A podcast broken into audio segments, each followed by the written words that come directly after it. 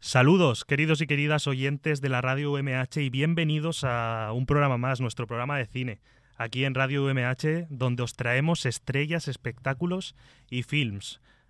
Un montón, un montón de temas tenemos para tratar hoy. Un día más con Iván Agulló, muy buenas. Buenas tardes. Programa número 2. Programa número 2, contentos, hablando de cine. Muy bien, una amiga del programa, Andrea Alborch. Hola, buenas. Muy buenas, ¿todo bien? Sí, sí, sí, otro, otro programa más. Un colaborador muy curioso, John del Rey. Buenas a todos. Muy buenas. Y nuestro experto, que sin él no podría ser el programa, Antonio Sempere. ¿Qué tal? Hola Ángel, muy bien. Experto en cine y crítica de cine, propiamente dicha. Bien, pues no, no hay nada más que añadir. Ya sin más preámbulos, empieza el programa, comienza Super 8.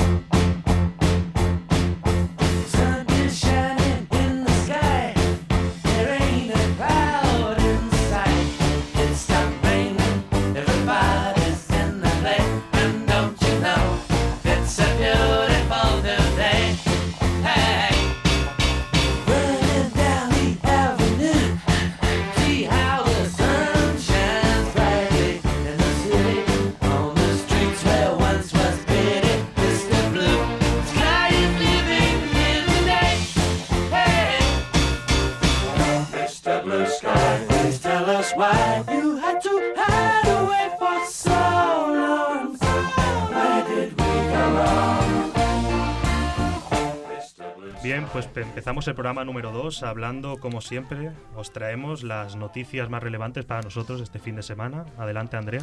Bueno, empezamos. Eh, Last Man in Aleppo, o sea, el director de, de este film documental, podría no asistir a los Oscars porque dos de los protagonistas del film eh, no han obtenido el visado para poder entrar en Estados Unidos por las nuevas políticas de inmigrantes de Trump.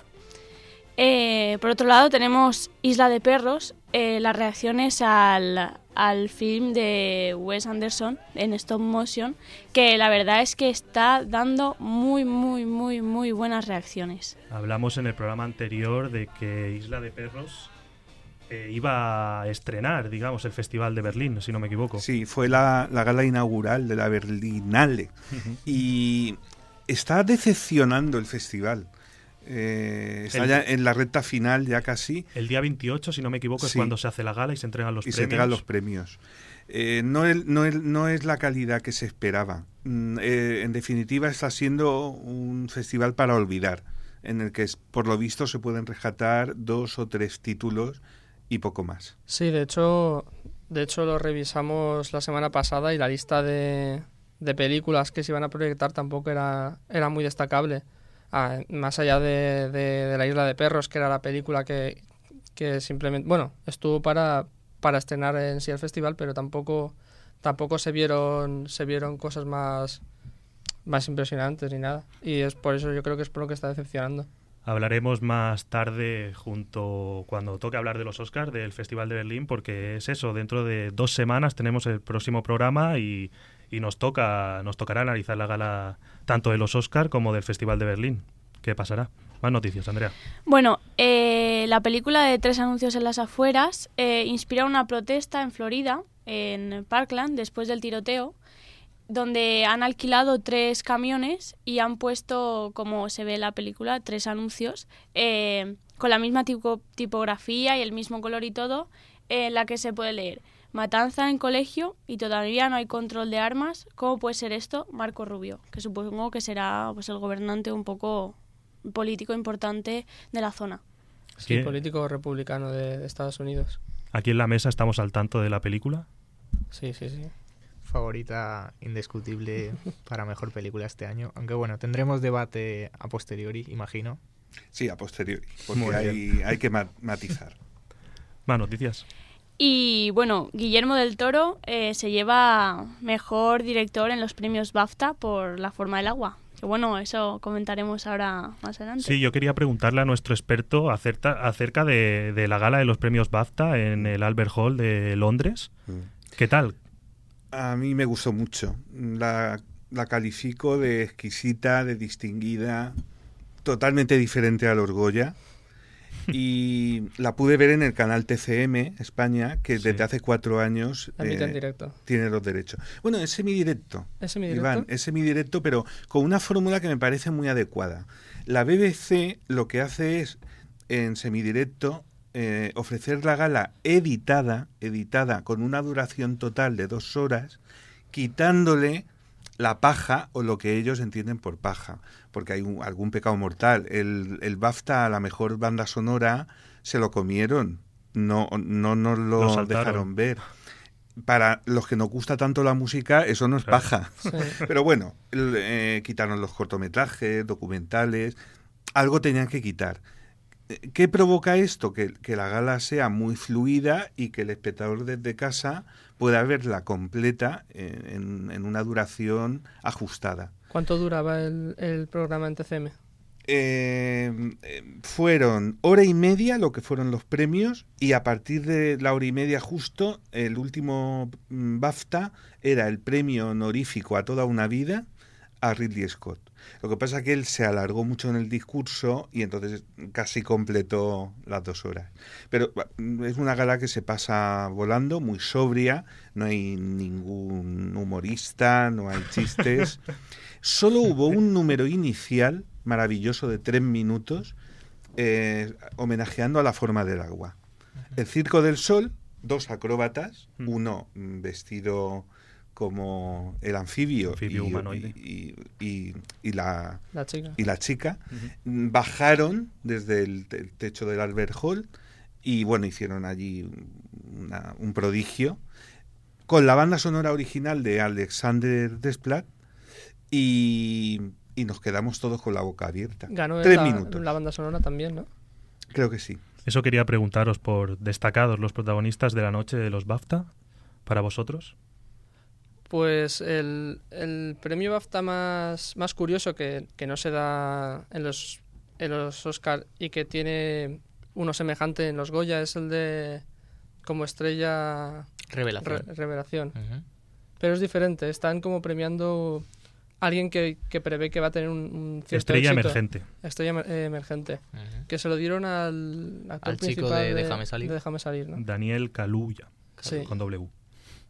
Que bueno, también podríamos tener aquí. Y lo supongo que lo tendremos nominado al Timothy Chalamet, el chico de Call Me By Your Name. Sí, Es- Estaría también. estaba nominado, y la chica de Lady Bird también. Yo quería preguntarle a. Dentro de los BAFTA también. Sí, sí, sí, No solo- adapta al- a esta nominación. Hablábamos hace dos semanas de, de lo, la- lo desafortunada que fue la gala de los Goya. Quizá el adaptar este formato que vimos en los BAFTA de semidirecto vendría muy bien a, a nuestra propia gala. Bueno, eh, John, hay una pega. La pega es cómo evitar que nos enteremos de los premios a través de las redes sociales. Claro, en los BAFTA es relativamente fácil. En mi caso, pues yo fui capaz de no entrar en Internet durante esas dos horas. Pero dudo mucho, dudo mucho que hiciese lo mismo si, si los Goya fueran en diferido. Un año, un año, con Ángeles González Sinde de presidenta de la Academia, fueron en semidirecto y yo no estuve nada de acuerdo.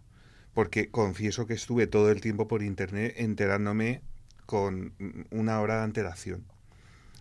O sea, por una parte la idea de la BBC es buena, porque como retransmisión es mucho más llevadera, pero pierde la emoción del directo. también. Pero la BBC también la retransmite en semidirecto. Mm, No, no solamente... Igual. Esa duda me queda. Yo Claro. creo que retransmiten las dos versiones. Ah, Pero claro, lo que estás diciendo tú es... O sea, tú no, no estás tan pendiente en Internet porque también sientes cierta distancia. Evidentemente, si fuese los Goya que, que te preocupan más, Claro. no podrías evitar el, el entrar en Internet. Pero yo también, lo que me parece interesante es lo que has, come- lo que has comentado de TCM, que aprovecha los derechos que tiene y, y realiza programación eh, temática con respecto a los BAFTA todo el día. Sí. Y eso lo estuve también, Sí. le eché un ojo, pero al final no, no llega a ver la gala. es- sí, sí, es que no, te- no hay tiempo para todo. La gala la demoraron demasiado. ¿eh? Empezó a las 11 de la noche. Las 11 para un domingo, de un domingo a un lunes, esa noche es muy complicada. ¿eh? Hay que tener mucha vocación, mucha cinefilia para empezar a ver una gala de premios a las 11. ¿Pensáis que los BAFTA son eh, ¿cómo decirlo? Antesala de los Antesala. Oscar. Eh, pero ¿creéis que van a ser absolutamente iguales los premiados? Mejor Por- película y, y mejor película británicas la ganó Tres anuncios en las afueras. Absolutamente de acuerdo, aunque bueno, ya como decimos aquí habrá debate a posteriori. Y di mejor actriz. ¿Quién ganó mejor actriz? Mejor actriz. Ah, Ah, que tengo, no- la, es no tengo la chuleta aquí. Sí. Frances McDormand, Mac- McDormand. que de Tres anuncios en las afueras. Obviamente. Que es tan irreverente, tan suya, tan provocadora, que no fue de negro. ¿eh?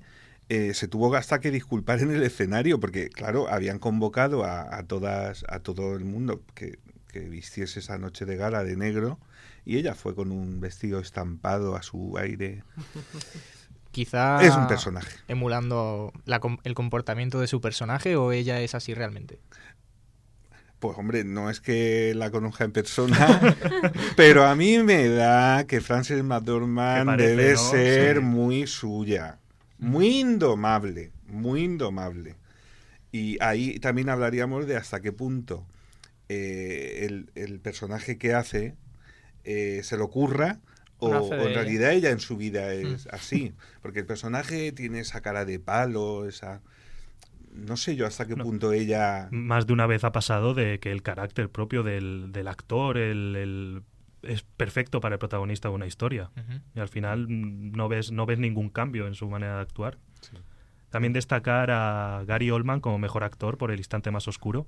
También habría que matizar eh, si, si el premio se lo merece él o el maquillaje, las prótesis. Claro. Sí. Prótesis tanto de cara como de, Como de cuerpo, para hacerlo redondo. Es un Oscar cantado para el día 4 de marzo, pero con ese matiz. ¿Se lo merece o, es, o son las capas de maquillaje? Pero el Oscar cantado es el actor o el maquillaje. Porque yo creo que el Oscar cantado es más el maquillaje que el actor. El actor se puede, yo creo que discutir. O o igual hay otros favoritos. Yo creo que van a ser los dos. ¿sí? Vale, muy bien, pues hasta aquí la sección de noticias.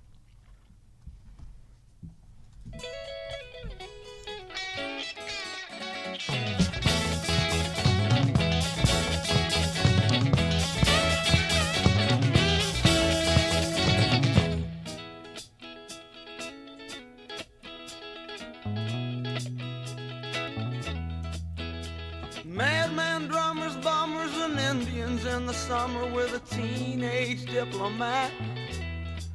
In the dumps with the mumps as the adolescent pumps his way into his hat. With a boulder on my shoulder, feeling kinda older, I trip the merry-go-round. With this very unpleasing sneezing and wheezing, the calliope crashed to the ground.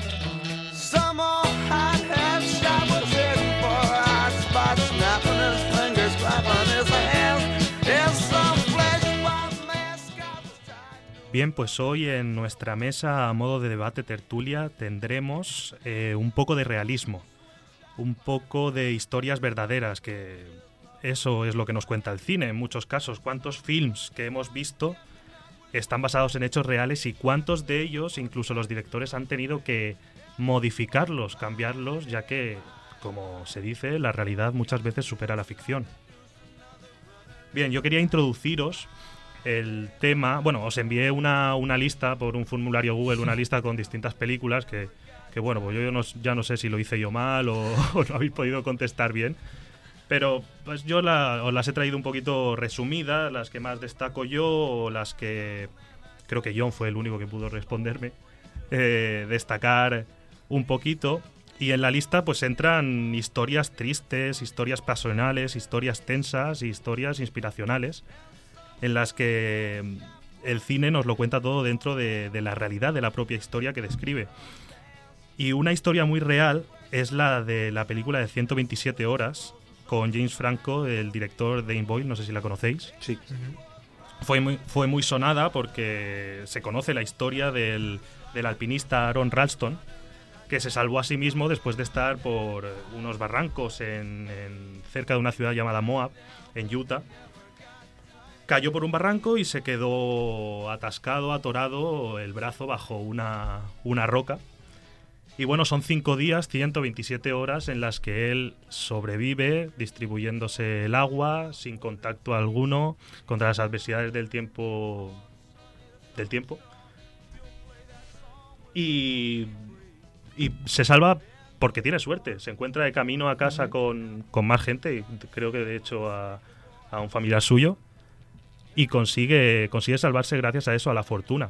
Pero el film yo lo destaco porque si las historias reales eh, llevadas al cine tienen un poquito de ficción, deben de llevar un poquito de ficción, esta yo no le encontré casi nada.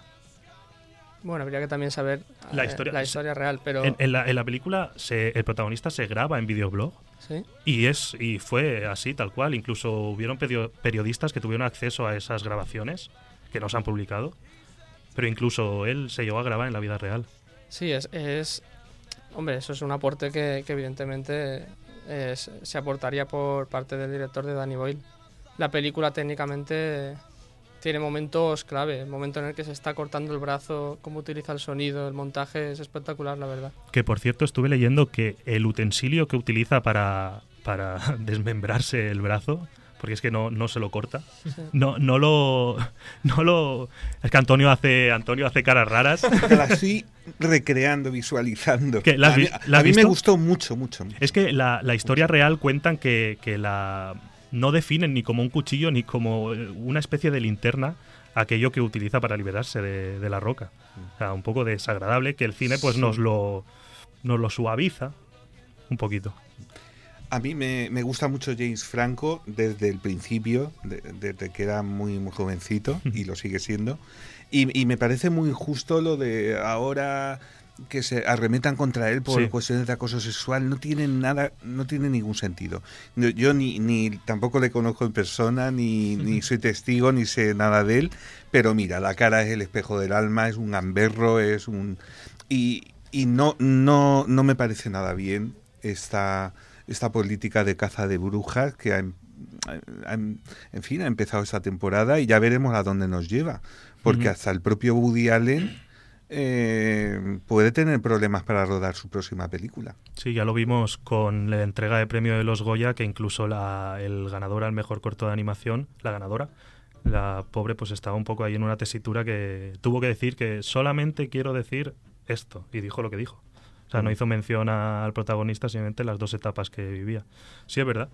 Pues en la lista de películas que hablábamos antes, también eh, me llamó la atención que el protagonista que más repite en estas películas es Leonardo DiCaprio. Películas como Titanic, películas recordamos basadas en hechos reales. Titanic, Atrápame si puedes, divertidísima, que a mí me encantó. Y una más actual, El Lobo de Wall Street, eh, con Martin Scorsese. Y también encontré esa coincidencia, y es que DiCaprio y Scorsese tienen películas basadas en hechos reales eh, muy llamativas, que, que han triunfado, han gustado. Sería como la del Lobo de Wall Street, donde se muestra esa capacidad del protagonista de absorber mucho poder en poco tiempo, sentirse poderoso y volverse loco, digamos. Poco también el mundo relacionado con el de los gángster, de mm, uno de los Uno de los nuestros, nuestros. que también es de, de Scorsese. Sí, yo, yo creo que Scorsese, ya una vez avanzada su, su carrera, le han ido llegando estas historias, porque él, él partía de, de cierta ficción y, y ha resultado que, que historias reales son muy, muy Scorsese y ha, y ha sabido contarlas él también.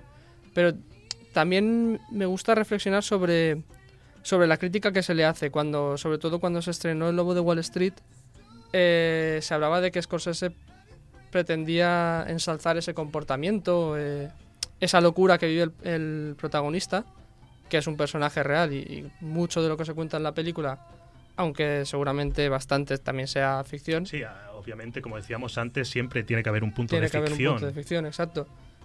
Eh, pues eso se criticaba, se criticaba que, que estuviese ensalzando esos comportamientos, como también comportamientos muy similares a los que vemos en los gángsters de uno de los nuestros o de muchas películas del director.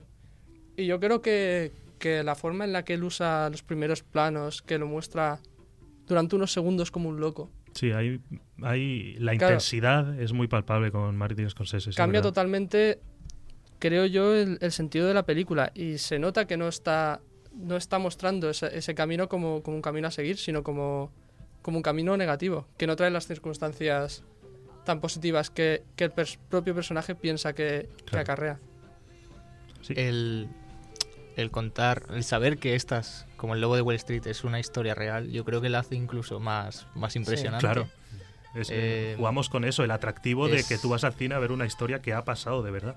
De hecho, si tú vas a ver el logo de Wall Street, la ves, dices, ves toda la historia, las cosas tan increíbles que pasan, la escena del coche, eh, es maravillosa. Como vuelve a casa, sí, O las fiestas que montan en la, la propia oficina de, Sí. de Wall Street. con cañón. El saber luego que, que están inspiradas en, en historias reales impresiona aún más. Eh, relacionado un poco así con el, el tema de los gángsters, hablábamos de uno de los nuestros. Yo traigo, a mí me gustó muchísimo American Gangster, hablábamos de, de Ridley Scott, luego Ujú. hablaremos un poquito más de él ya que estrena película, que cuenta la historia de Frank Lucas, eh, un gángster de finales de los 60 que era, era el chofer de un famoso gángster de Harlem y al morir este se adueñó de, de toda su fortuna. Eh, se convirtió en el narcotraficante más, más importante de, de Harlem eh, en aquella época y consiguió un poder inimaginable eh, gracias a... Creo que hizo tratos con, con los coreanos para conseguir a un precio muy bajo eh, la mejor, el mejor cristal Sí, o las metanfetaminas. Son películas que coinciden en eso, en reflejar dentro de la realidad le- cómo se acumula, lo decía antes, cómo se acumula el poder en algunas circunstancias tan rápido y cómo el protagonista disfruta y sufre ese poder. pero realmente es que parecen no parecen que puedan que puedan haber sido reales eso quizás es lo que les dé más valor Da- aún claro, la- que no te lo creas incluso hecho, siendo es- real. Es lo que atrae al público, creo yo. Ujú. no voy a contaros el final pero el cómo descubre la policía que está importando la droga de, de Corea es impresionante Mm. Más Y- películas que me destaquéis. Bueno, eh, referente a lo que habéis dicho, ¿no? De que eh, muchas veces tiene una parte muy grande de realidad, pero es una parte de ficción. Yo, en una película en concreto, esperaba que eso se cumpliese, pero la verdad es que me sorprendió que no. Eh, me refiero a 12 años de esclavitud. O sea, yo eh, es de las pelis más duras que yo he visto a nivel de, de esto. eh, se ve tan normalizado en esa época. Eh, no puede ser que llegue a ser tan duro. Pues la historia es absolutamente verídica eh, cada punto. O sea, toda la vida que transcurre, todos los pasos, los personajes que se muestran, el trato, todo, todo, todo está basado en la historia real, bueno, de, de Solomon Northup, eh, un mulato afroamericano que le pasó, era violinista, bueno, como ya saben la película, los Ujú. rap, tan, tal. Pues es absolutamente todo eh, lo que le pasa a él en la vida real, ¿no? Y es un poco decir, buas, es que no te ha hecho falta nada de ficción porque la historia en sí es a la vez tan dura y a la vez eh, habrían tantos ejemplos en esa época de que pasara eso que abruma un poco. Claro, pese, pese a estar eh, ambientada en una época pasada y ser una película prácticamente actual, si no me equivoco, de Sí, de hace unos años. dos, tres años o cuatro, como Sí, mucho. cuatro años o así. Eh, está bien plasmada y eso, que no... La mayoría de las personas conocemos la realidad de aquella época, no porque la hayamos vivido, pero sí porque nos la han contado, y el sufrimiento de toda esa gente. Entonces tú dices que te, te plasmó, Sí, sí. estuvo muy bien plasmado. Yo, eh, de hecho, yo es que yo quería pensar ¿no? que tiene una parte de ficción.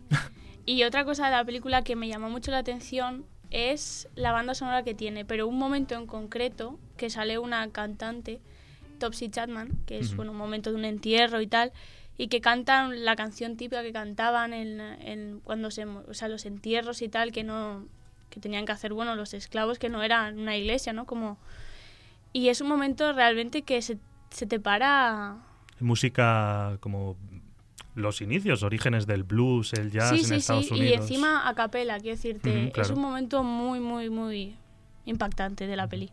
12 años de esclavitud refleja muy bien también las diferencias de un lado a otro de los Estados Unidos de América. Claro.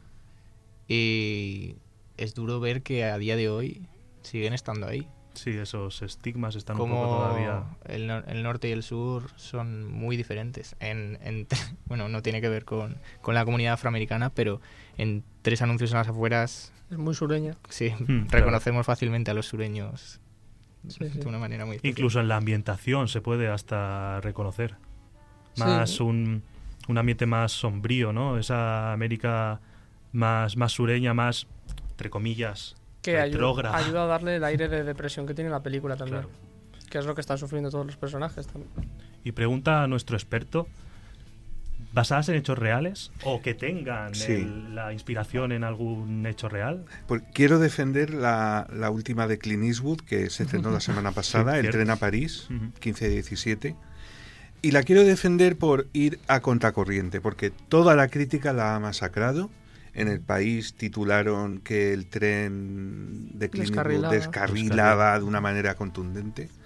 Y a mí me parece una película muy entretenida, muy bien contada, y, y que bueno, que el objetivo que, que pretende Clint Eastwood es el de resaltar la figura del héroe anónimo, en este caso tres héroes anónimos, con la novedad, la particularidad de que eligió, a- propuso a los auténticos eh, salvadores de, de- de los pasajeros de este tren, a- a- les invitó a que ejerciesen de actores por una vez en su vida.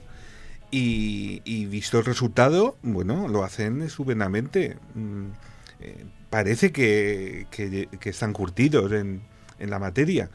Y, y- y, bueno, sabiendo el objetivo, yo no la vi tan execrable, ni tan maniquea, ni tan previsible. Y, y, por otro lado, tiene todo el empaque que tiene el cine de Clint Eastwood, la banda sonora y todos los ingredientes que predominan en las producciones de Malpaso, que es su productora. Lo comentábamos en el programa anterior, que igual el hecho, tanto las expectativas con respecto a Clint Eastwood y el hecho que tú dices que puede ser genial que eh, actores anónimos o gente anónima sin ser actores, igual eso no ha llamado al público y la gente que no, pues como, como tú, la gente que no lo haya visto por, por esa desgana, pues se lo pierde, se lo ha perdido. Bueno, todavía Y está a tiempo. No está funcionando bien. No. Creo que la van a quitar ya esta misma semana. Es curioso que, que ocurra con Clint Eastwood. Yo, yo creo que la idea que tenía él era que, que, que esa particularidad de que los personajes sean los, los- las mismas personas, que sean los que están, se están actuando a sí mismos, fuese a atraer, a atraer al público, fuesen a ver un, un espectáculo más real. Pero, pero bueno, como dices tú, con la crítica ha masacrado la película y el público tampoco no le ha hecho caso. Ha mirado hacia otro lado. En la lista de películas basadas en hechos reales os apuntaba En busca de la felicidad, Titanic, que la mencionaba antes, de James Cameron, Patch Adams con Robbie Williams, una historia muy bonita, la que un doctor eh, se encarga de animar, en lo que conocemos ahora como payasos de, de hospital. Es la historia de un payaso de hospital, digamos, y como Robbie Williams pues la sabe llevar perfectamente. Una mente maravillosa, Invictus, Pena de muerte con Sean Payne, que últimamente ha sido muy comentada, porque si no recuerdo mal, en Madrid se está, está- de estreno una obra de teatro basada en esta película. Y también destacar de entre todas tres españolas. De, bueno, de entre las distintas listas que consulté, tres españolas más destacadas a lo más alto de la lista. Eh, lo imposible, de Bayona. Todos conocemos, bueno, Sí, hemos sí, oído sí. hablar por lo menos. Eh, el Lobo, con Eduardo Noriega, que cuenta como la historia de un policía se infiltra dentro de ETA. Y está bastante bien la película. Y luego yo quería destacar más en profundidad la película de Camino, que nos cuenta la historia de la protagonista, Alexia González Barros, cómo su, su ideología, su manera de pensar, su carácter religioso, digamos que choca con todo lo que empieza a sentir y a vivir en, en un momento concreto de su vida que le diagnostican eh, cáncer, si no me, si no me equivoco. Sí, sí, es una tragedia realmente. Bueno, Ángel, sobre esta película es que daría para un programa monográfico porque Es que tuvo mucha controversia. es esta película tremenda, también. es tremenda. Yo debo ser masoca porque la vi varias veces en sala, varias veces, y, y no escarmenté porque cada vez que la veía era un mazazo, un mazazo. Javier Me- Fesser, el director, que no hemos comentado. Pues me dejó noqueado. noqueado. Lo que pasa es que tenía una vía de escape, de escapismo, porque convertía la tragedia en un cuento. Eh, porque a- a- en paralelo los niños del colegio estaban preparando una función infantil del musical Cascanueces Sí. y en paralelo entonces metía las escenas del musical y la musiquita de Tchaikovsky y, y, bueno, pero era escapista en todo caso porque luego volvía a la realidad Sí, porque atroz de la Claro. enfermedad y de la muerte. Incluso se recreaba en ella. de hecho la Porque se película- recrea muchísimo en la muerte. De hecho, la película comienza con, si no me equivoco, ella ya ha pasado a mejor vida, la protagonista. Y luego re- Hay un retrotrae, flashback, trae- sí. No, es una película muy, muy dura, mm, que no funcionó bien en taquilla, hay que re- reconocerlo, precisamente porque el público se asustó. El público no quiere ir al cine a sufrir de esa manera. Pese a que luego, cuando llegó el mes de enero, febrero, le dieron el Goya a la mejor película. Pero tampoco funcionó en, en la segunda oportunidad. Yo tengo Una- que decirlo, es una película que me han puesto tanto en clase de religión como en clase de alternativa. La optativa esta que no cursabas cuando tenías religión, Sí, sí. en los dos sitios me Era- han puesto esa porque película. sirve para ambas. Para los dos, claro. Es que sirve para... Puedes o en... Bueno, criticar desde un punto de vista o criticar desde otro punto de vista la película, porque es muy tuvo mucha controversia. De hecho, creo que salieron afirmando familiares de, Sí, de la Alexia. niña que no que no habían hablado mucho con los directores, que habían hablado cosas, pero que tampoco tampoco mucho. Yo recuerdo de ese año que se rodó eh, El Hermetismo Total. Eh, fijaros que mm, el título, en lugar del título y de la sinopsis, lo que ponía era Proyecto César. Proyecto César. De manera que cuando fue seleccionada para el Festival de San Sebastián ese septiembre y para competir en la sección oficial, estábamos ya prácticamente en verano y, y todavía figuraba como Proyecto César. Eh, en previsión de que iba a causar mucha polémica y que iba a molestar mucho a la familia y a ciertos sectores. Y él fue, mu- la- él, su productora, eh, pues fue muy cauto y fue como proyecto FESER, eh, pero con hermetismo. O sea, esto, El secretismo fue El por, secretismo. por el tema de la familia, sobre todo. sí, Es que incluso incluso el título trae trae recorrido. Connotaciones. Connotación, Sí. claro, claro. Eh, ¿Tenéis alguna película que queráis destacar que os que no estuviese en la lista, que no lo haya pasado yo? Bueno, yo eh, quería destacar otra película española que a mí le daría como un valor, ¿no? Quiero decirte, por la historia que trata, es Trece Rosas, las Trece Rosas. Eh, trata, bueno, es en la Guerra Civil. Ah, Eh, cuenta la historia de 13 chicas entre 17 y 21 años aproximadamente que fueron, durante la dictadura franquista, fueron fusiladas como método un poco de, de escarmiento, ¿no? Para, para futuros, para futura gente que también quisiera, porque estas, las chicas realmente lo que hicieron fue, o lo que se refleja en la película fue eh, propaganda. Es decir, no estaban inmersas en ningún tipo de guerra armada, ni nada, ni, ni milicia armada, ni nada, sí, sí. Y fue un poco de escarmiento. Y la película, la verdad es que luego, mirando la historia y tal, em, tiene, o sea, hay una frase que es de, de una de las protagonistas reales, de un trozo de la carta, que bueno, eh, la noche que las van a fusilar, eh, tenían que escribir una carta para dársela a sus familiares. Y pone que eh, nuestro nombre no se borre de la historia, ¿no? Es la carta que le pide a su madre. Y es un poco, yo creo que con este tipo de películas es como que se intenta o se mantiene la historia viva de, esta gente. Mm. Sí, de las historias más trágicas es de las que mejores películas se sacan. Eh, pero también es un poco lo que yo creo que lo que ha dicho ella, el último que ha dicho sobre mantener viva esa memoria es muchas veces por lo que se hace en este tipo de películas. Claro, sí. Supongo que es lo que tendría en mente Spielberg cuando hizo la lista de Schindler. Directores que son fans de ciertos personajes, ciertos acontecimien- Sí, acontecimientos o que, que... o que quieren mandar un mensaje También. de humanidad, que es, es el caso que está ya comentando. Vale, ¿algo más para películas basadas en hechos reales? Ya estaría. Bueno, yo solamente quiero comentar una cosa. Mm. Que has mencionado antes la película de, de Atrápame si puedes. Acabo Ah, yo cierto, de sí. mencionar la lista de Schindler y voy a, voy a hablar de otra película basada en hechos reales. No voy a decir, voy a decir, voy a recomendarla solo, que es Múnich. Pero solo por, por afirmar que, que el Spielberg del siglo XXI está muy infravalorado. Voy a, voy a dejarlo allí. Ya discutiremos sobre, sobre esto en otro programa. ¿Alguien en la mesa quiere rebatirle? No, todo de acuerdo. Pues, pues hasta aquí la sección principal, películas basadas en hechos reales.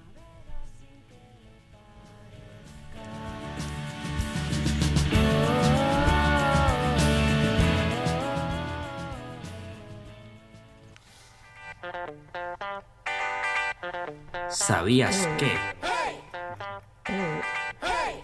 El actor Kurt Russell destrozó una guitarra de 145 años durante el rodaje de Los Odiosos 8 de Quentin Tarantino. Russell no sabía que la pieza que iba a reventar contra una columna en una escena que compartía con la actriz Jennifer Jason era en realidad una cara antigüedad cuyo valor rondaba los 40 mil dólares. La toma del desastre es la que se mantuvo en el montaje final de la película, por lo que la reacción del personaje de Daisy Domergue no fue simple interpretación por parte de la actriz.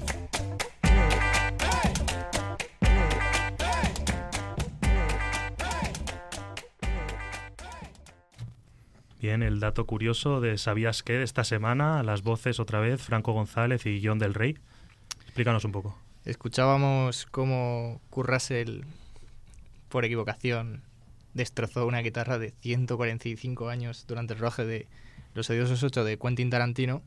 Al parecer habían seis réplicas de la guitarra y debía ser avisado de, de- que tenía que cambiarla, pero durante una de las tomas él no se dio cuenta o incluso no sabemos si quizás realmente él sabía de la importancia de esta guitarra que tenía un coste de 40 mil dólares. De hecho, yo creo que el, el problema vino cuando vino porque Tarantino decidió mantener la toma Mucho sin cortar, tiempo, sin cortar a, a la destrucción de la réplica. Por lo tanto, la, la guitarra que él arrancaba, de- bueno, quitaba de las manos a, a Daisy Domergue era la que la que reventó, que era la, la buena. Bueno, la guitarra la prestó el Martin Guitar Museum para el rodaje y ya, bueno, después de esto... Y la prestó la pi- indefinidamente. la pidieron de vuelta para, para ver si podían reconstruirla, pero fue absolutamente imposible y ya ha avisado de que no va a prestar ningún instrumento más. Vamos a, vamos a tener por Twitter Sí, en Twitter os pondremos una imagen de la guitarra y la escena eh, en cuestión y podréis ver la reacción de su compañera de rodaje Jennifer Jason, que ella sí sabe que se está cargando una guitarra de 145 años. Muy bien, pues ya sabéis en arroba super8umh y seguimos con el programa.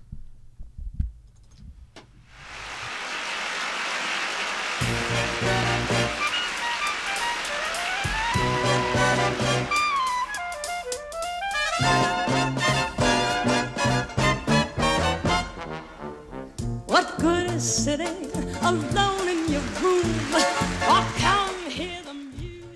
Muy bien, pues para cerrar el programa de hoy, un día más, vamos a entrar... Bueno, antes, antes de nada es la sección que tenemos destinada a analizar los festivales que se nos vienen por delante. Tanto los Oscar como el Festival de Berlín, que repetimos es el día 28, la gala. Ya hemos estado comentando un poco por encima, tanto con los premios BAFTA como con el Festival de Berlín, de que son la antesala de los Oscar. Ya le hemos, es la misma pregunta que te hemos preguntado antes. ¿Qué, qué, qué esperamos del Berlinale? Pues este año esperamos muy poco, yo no sé qué pasa eh, por calendario. Creo que el Festival de Sundance, que se celebra en el mes de enero, eh, pues está tomando cada vez más prestigio y bueno, es el- la gran meca del cine independiente, el cine indie, y, y por lo que sea hay una querencia a, a viajar hasta allí y eso provoca que, que luego eh, la Berlinale se quede un poco huérfana. No hay apellidos de relumbrón, ¿verdad? No hay grandes directores mm, que atraigan. Mm, Es más, a mí me da la sensación de que las películas que se están viendo en Berlín mm, difícilmente se van a estrenar en nuestro país a medio plazo. Bueno, o sea que es una edición de transición de cara a la siguiente porque el, el que dirige el festival dimite o, concluye su etapa en esta en este año y el año que viene el- el- la persona que, que sea designada pues ya han anunciado que le quieren dar un nuevo giro. Un festival que se, se prolonga a lo largo de varios días en los que se presentan proyecciones, actuaciones y el día 28 repetimos la gala y la entrega de los premios. antesala de los Oscar, que yo os quería preguntar, porque claro, lo tenemos dentro de dos semanas. No tenemos programa la semana siguiente, a la siguiente analizaremos la gala de los Oscar. Eh, ¿Qué esperáis de esta gala? Pues no sé, ya, ya, ya se ha iniciado la discusión hace un rato. No, no sabemos. No, que, que sea la noche de Guillermo del Toro, ¿no? O sea, Sí. ya que ha habido eh, Noche Mexicana, eh, yo creo que ha habido dos. Los una con de Oro. Gravity. Ah, no, eh, de no, los Oscars, sí, una con Gravity y otra con, bueno, con Birdman o con El Renacido. Yo pensaba que hablabais de los BAFTA, con la de No, animación de Coco. que No, no. eh, eh, hablando de los Oscar, Sí. parece que año sí, año no, está ganando un director y, mexicano. y año sí, año también. Año sí, año también. Sí, eh, los últimos, creo que cuatro años, exceptuando el año pasado, pues sí, fueron me- directores mexicanos. Y el director de fotografía fue todos los años eh, el director de fotografía que, que colaboró con, con Cuarón en Gravity, que colaboró con, con Iñárritu en El Renacido y en Birdman. Tanto, Porque siga la racha. tanto peso, tanto peso le veis a la figura de Guillermo del Toro como para poder echar atrás las posibilidades Es que de, es- es lo que dice de tres Antonio. anuncios en las afueras. El, el peso lo ha adquirido este año, porque Guillermo del Toro nunca ha sido un director tan, tan pegado a los premios y mucho menos a los premios Oscar, porque mm, Goya sí que ganó mejor Sí. guion original en su día. Pero, pero del Toro sí, a mí me gustaría también que fuese, que fuese su noche. Muy bien, Bueno. más- sí, sí, adelante. La forma del agua, sí. La, la hemos podido ver estrenada este último fin de semana. Hemos podido ir a verla. La hemos disfrutado. Eh, tiene una fotografía súper chula, una paleta de colores genial, oscura, un, an- un antagonista maravilloso, así como su banda sonora. Pero yo sí he de quedarme con Yo no he visto la forma del agua. tres anuncios en las he de quedarme con tres anuncios en las afueras y aquí está el debate cuál será mejor película este año para mí la historia que nos trae tres anuncios en las afueras este año no tiene parangón qué decís Porque tiene tr- truco de guion, porque tiene muchos giros de guion un Sí. tanto inverosímiles, pero que es verdad que engancha y que gusta. Es, es cine hecho para gustar. Pero hay que reconocer que Guillermo del Toro con La forma del agua también ha obrado igual. También ha hecho una película para el público, para seducir al público. Y hace que lo consigue. Y John, a mí me parece que hay una tercera vía que po- la que podría ganar es la que menos nos esperamos, Dunkerque. Mm, ¿Qué pensáis de Dunkerque? Sería la sorpresa. Sería, hombre, sería la sorpresa desde luego. sí. Pero entra dentro de lo posible. Yo creo que no. Hombre, yo creo que es, bueno, es el mejor trabajo de Nolan, pero no... Pero no la veo ¿Piensas, posible. ¿Piensas que es el mejor trabajo de Christopher Nolan? Sí, sí, sí, sí. Bueno, yo soy muy fan de del Caballero Oscuro o de Origen, pero pero me gusta sobre todo me gusta Dunkerque, pero no ¿Crees que no es el año de Dunkerque en los Oscars? no no, no lo creo. O sea, no- evidentemente en el, eh, podría en, en todo caso ser la mejor película, pero no no lo veo a él como mejor director, no lo veo mejor guion no está nominado, mejor guion original. Mejor eh, fotografía. Mejor, mejor, Mejor fotografía, fotografía. en muchos eh, aspectos técnicos está nominada. Bueno, decimos por aquí que respecto al premio al mejor sonido, sí podría ser indiscutible Sí. Dunkerque. Sí, porque Claro. qué, qué currado, Sí, sí, es que es- qué es- complicado. El sonido bélico de esta película, de hecho, el sonido es lo mejor de esta película. Yo tuve la mala suerte de la he visto dos veces en cine y la primera que la primera vez que fui a verlo estuve en una sala horrible. Eh, lo siento, pero estuve rodeado de gente horrible. Lo siento si me estáis escuchando. pero me disteis la película y salí muy disgustado la primera vez que vi Dunkerque. ¿Estás hablando de la primera o la segunda vez que fuiste? Porque la segunda fue, No, la se- fui la- contigo. No, no, la primera vez. La segunda, maravilloso.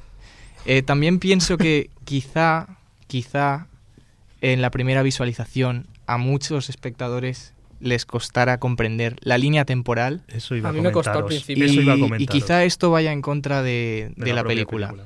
Sí, claro, y la- el segundo visionado gana mucho. Claro. Claro. Sí, porque es verdad que la historia te, te narra desde tres...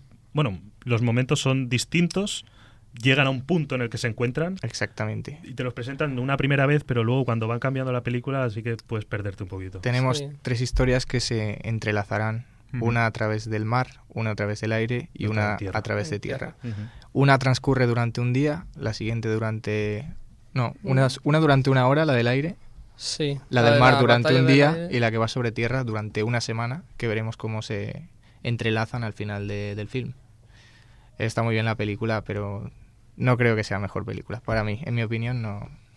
Tres anuncios no tiene, lo siento si me repito, pero no tiene competición aquí. Tres anuncios en las afueras. Yo cuando, cuando Antonio ha dicho que, que había una tercera vía, pensaba que iba a hablar de Lady Bird. Yo también. Yo también. Incluso La, ten- la tenemos que ver todavía porque se estrena mañana. Sí. Sí. Eh, a mí me han dicho que está un poco que está sobrevalorada, o sea, que es una película muy pequeñita que por lo que sea, por lo que sea, sea sobredimensionado. Pero claro, yo hasta que no la vea tampoco quiero adelantar. ¿Y, y Call Me By Your Name Yo lo que iba a decir puede sorprender también. es que la, para mí la sobrevalorada es Call Me By Your Name.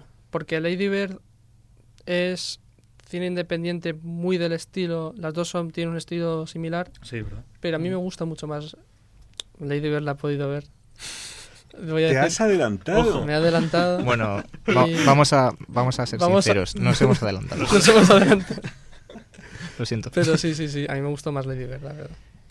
Entonces, bueno, decirlo, no, Em, nos la recomendáis, ¿no? Sí, Sí, sí, sí. sí. sí, sí. Yo la tendría como. Yo la tendría incluso. No estarán de acuerdo tampoco conmigo, pero la tendría como segunda opción incluso delante de que de la forma del agua. No, Y hay un, hay un dato curioso que me ha, me ha llamado la atención. Es como tenemos a tres actores que protagonizan, o sea, a los que vemos en tres películas de, de las que están nominadas a. Mejor Película este año en los Oscar. Tenemos al protagonista de Call Me By Your Name, Timothy Chalamet, al cual podemos ver también en Lady Bird. Ojo- Tenemos a- Ojo con ese chico. Ojo con este chico que está con Daniel Kaluuya ahí presente para actor revelación, ¿no? Sí. Tenemos a Michael Stuhlbarg, al, que, al cual podemos ver también en La forma del agua, haciendo de agente soviético. Y podemos ver también en Call Me By Your Name, haciendo del padre del, del protagonista. Si os habéis fijado. Sí, sí, sí, sí, sí, sí. Yo no caí en, en No, es el Lady está Bird. caracterizado diferente, ¿no? Y de Con Claro, barba. la barba no lo hace- en hace cambiar película mucho. más salía. ¿Sale en Sa- otra de este sale- año? Sí, sale en los archivos del Pentágono. También, Foto. pues mira, este Haciendo está- del presidente de- del Times. que no sé, me resulta curioso. Y por último tenemos a Lucas Hedges, al cual vemos como el hijo de, de la madre atormentada en tres anuncios en las afueras y vemos también en, en Lady Bird, conociendo a la protagonista. No sé, dato curioso me parece. Bien, voy a hacer una especie de... He preparado, bueno, preparado, eh, una especie de quiniela para que me digáis, yo me lo voy apuntando para los premios Oscar, el programa de después, a ver quién más ha acertado. Simplemente de seis secciones, tanto mejor película como mejor dirección, mejor guion original, mejor guion adaptado, actor y actriz. Empezamos por, por lo que son las personas, actor y actrices. Si queréis os leo los nominados y me decís. ¿De acuerdo? Muy bien. Vale. Empezamos con Mejor Actriz. A Sally Hawkins por La Forma del Agua. Meryl Streep por The Post. Frances McDormand de Tres Anuncios en las Afueras. Margot Robbie, Yo Toña.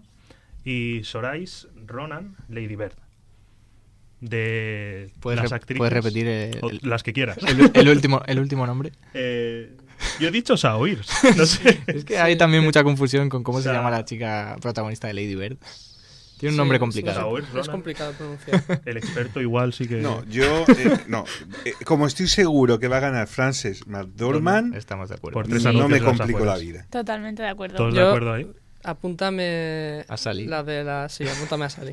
Muy bien. Vale. Muy bien. A mejor actor. Daniel de Lewis por El hilo invisible. Timothy Chalamet por Llámame por tu nombre, Call Me By Your Name. Daniel Kaluuya por Déjame salir. Denzel Washington por Roman J. Israel. Uy, Sí, desconozco esta película. la nominación no. de Denzel Washington, que ya es casi, casi tradición. Nadie sabía... que- De hecho, eh, Jimmy Kimmel hacía la broma de que, de que este año no había hecho película, pero también la Pero había tenía que estar. y por último, Gary Oldman de El instante más oscuro. Pues el maquillaje de Gary Oldman. El maquillaje de Gary está Oldman. cantado. sí. Yo Sí. tampoco he podido ver aún Sí, los yo- estantes más oscuros, no, pero tampoco la he visto. se presume ganador Gary Oldman. Lo hemos visto en los BAFTA, pues vamos a tirar por ahí también. ¿Cuáles, ¿Cuáles eran los otros? Yo, yo voy a abrir una, una lanza a favor de Timothy Chalamet, ya solo por, por la juventud y los dos papeles que ha hecho en las dos películas, en Call Me. By Your Name y... Pero está nominado por Call Me By Your Name. Sí, claro. sí, claro. Y Lady Bird, sí. Y Sí, Lady sí, Bird. yo estoy contigo también. Voy a apostar por este chico. Pues a Nadie muerte- apuesta a por con él. Daniel Kaluuya. Es que no es tan, no es tan llamativas. Claro, la papel no película, es- igual la película es lo que, lo que falla, entre comillas, porque a mí me gustó la película de, de Déjame salir. Sí, a mí me gustó muchísimo. Yo lo siento, pero no la veo en- a mejor, o sea, ni como nominada. Yo voy a... De hecho, hay otras películas que igual ahora podéis estar en mi contra, pero nadie habla de Wonder Woman. Wonder Woman fue un peliculón. Yo no veía una película de superhéroes así desde, creo que en 2008 se estrenó El Caballero Oscuro. Desde Black Panther. Y ha sido muy aclamada por, por la crítica también. Wonder Woman no está ni Ah, siquiera, sí, no, creo que no está nominada a ninguna... No, no, ni aspectos técnicos No. ni nada. Pero ¿No? bueno, ¿Ningún aspecto técnico? ahora lo comentarás porque los, los superhéroes han tenido presencia en los Oscars este año y fuerte. Está mi favorita guion adaptado que es Logan. Aunque, bueno, yo creo que, que eso lo llevará al final Call Me By Your Name, pero, pero la película de Logan no paro de recomendarla.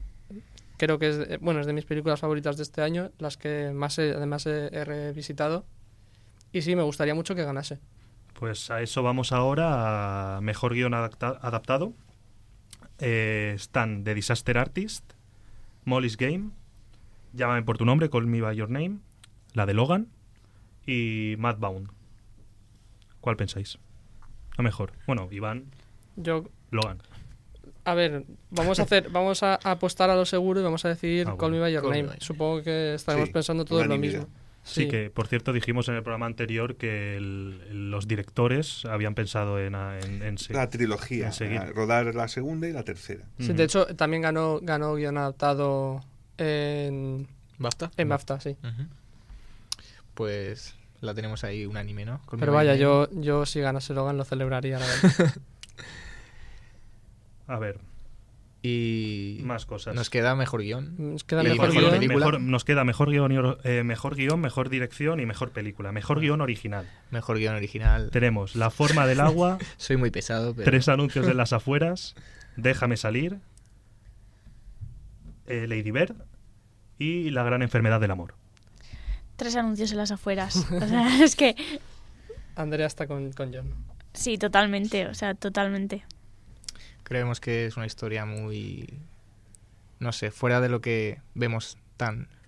eh, normalmente, por así Pero decirlo. vamos a, vamos a suponer que son repartidos los Oscar y que cada, pe- cada película tiene su, su No, no, presencia. no, Aquí cada uno el que, el que crea. Es que, yo- es que Luego, como se está hablando mucho de, de tres anuncios como mejor película, no me extrañaría que fuese que fuese La forma del agua mejor guion. Aunque a mí me gustaría que fuese mejor película La forma del agua y el mejor guion, mi guion favorito de este año es Déjame salir. Pues fíjate, yo creo que puede ser que le den mejor guion a Tres anuncios en las afueras y mejor película a La forma del agua. Porque, al menos en guion, para mí mi favorita es Tres anuncios en las afueras. igual como lo decís de manera que le dais más valor al, al guion que a la película, el- eh, por lo menos en el premio. No, no, en- eh, desde mi punto de vista no, pero sí que es cierto que, por ejemplo, la forma del agua a nivel de fotografía, a nivel de conjunto, tiene muchísimo más trabajo, por así decirlo, que Tres anuncios a las afueras. Pero, por ejemplo, el guion de Tres anuncios a las afueras pienso que es muy, muy fuerte, muy potente. Pero es muy curioso porque este año la mayoría de, de guiones son los mismos directores también que, que están nominados a mejor director. O sea, ha habido este año mucho escrito y dirigido por. Se ha dado mucho. Aunque si voy a me voy a apostar por, por Déjame salir. Vale, vamos a, a dar las últimas rápidamente, que nos queda poco tiempo. Mejor director.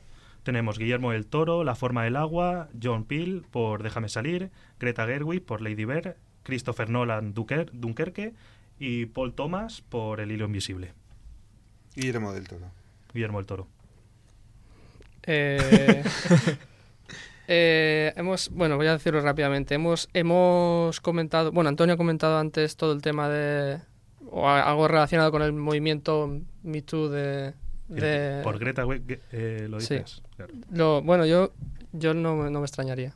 Imagino que, que ella pueda ganar mejor mejor dirección o pueda ganar también mejor no, sin quitarle mérito, la, la, película está muy bien. Sí, sí, sí, a mí me gusta mucho. ¿eh? ¿vale? Y como mejor película, pues entonces nos queda... Ahí está complicado porque hay nueve. Sí, sí, ahí hay nueve. Tenemos La forma del agua, El instante más oscuro, Dunkerque, El hilo invisible, Tres anuncios en las afueras, Déjame salir, The Post, Call Me By Your Name o Lady Bird. Y rápidamente que nos estamos quedando sin tiempo. Pues tres anuncios en las afueras. Tres anuncios en las afueras. Tres anuncios en las afueras. Sí, totalmente. Iván. La forma del agua. Pues yo, voy a, yo voy a apoyarte ahí con la forma del agua, a ver si sale un poco. A, ver si sale. Muy bien, pues hasta aquí un programa más, programa de Super 8 y hasta dentro de dos semanas con el análisis de la gala de los Oscars.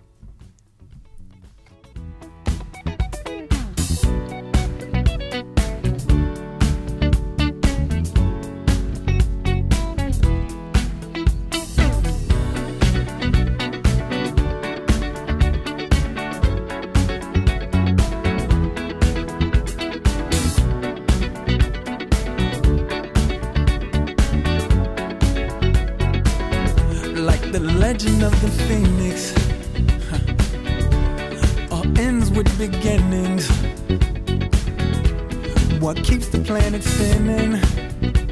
Ah, uh, the force from the beginning.